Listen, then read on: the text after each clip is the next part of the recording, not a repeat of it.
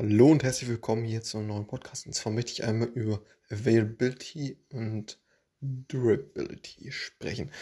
Und also im Kontext von IT, IT-Systemen.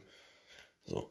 Und dann nehme ich mal ein Beispiel äh, zu Hilfe. Ähm, eine Bank hat ähm, ja, eine sehr, sehr hohe Availability, wenn, ja, wenn diese Bank stets offen hat immer zur Verfügung steht, immer das Geld ausliefern kann. Ähm, auch wenn es eine äh, Warnung gibt, dass irgendwie im Bürgerausstand äh, irgendwie da die Bank geplündert werden kann oder äh, irgendwie angekündigt wurde, dass es ein Raub passieren könnte oder wie auch immer.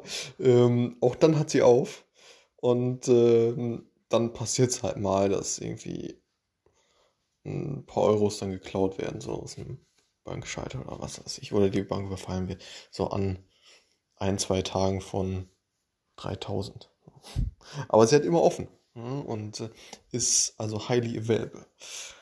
Und im Gegensatz dazu, wenn man sehr, sehr gut in Durability ist, das heißt,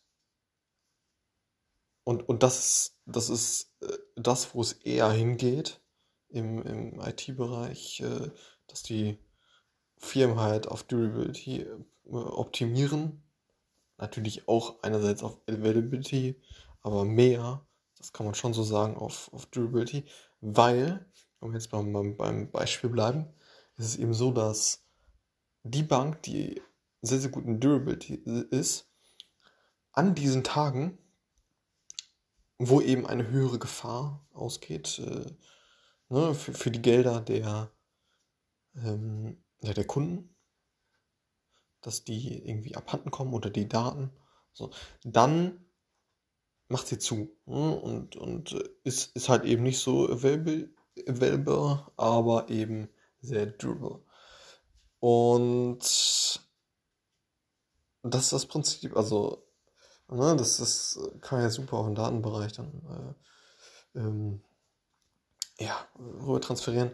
Und ähm, da merkt man halt auch schon, okay, ja gut, ähm, es ist klar, dass, dass die, dass die äh, Firmen eher auf äh, Durability optimieren, weil eben die Kundendaten etc.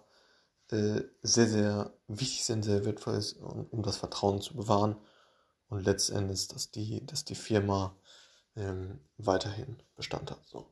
Und das ist der Unterschied zwischen, oder ja, ne, also äh, man kann natürlich auch, und, und jede Firma optimiert irgendwie auch auf beide Themen, aber das Durability-Thema ist eben, äh, ja, ja, noch ein bisschen wichtiger, ist ja klar.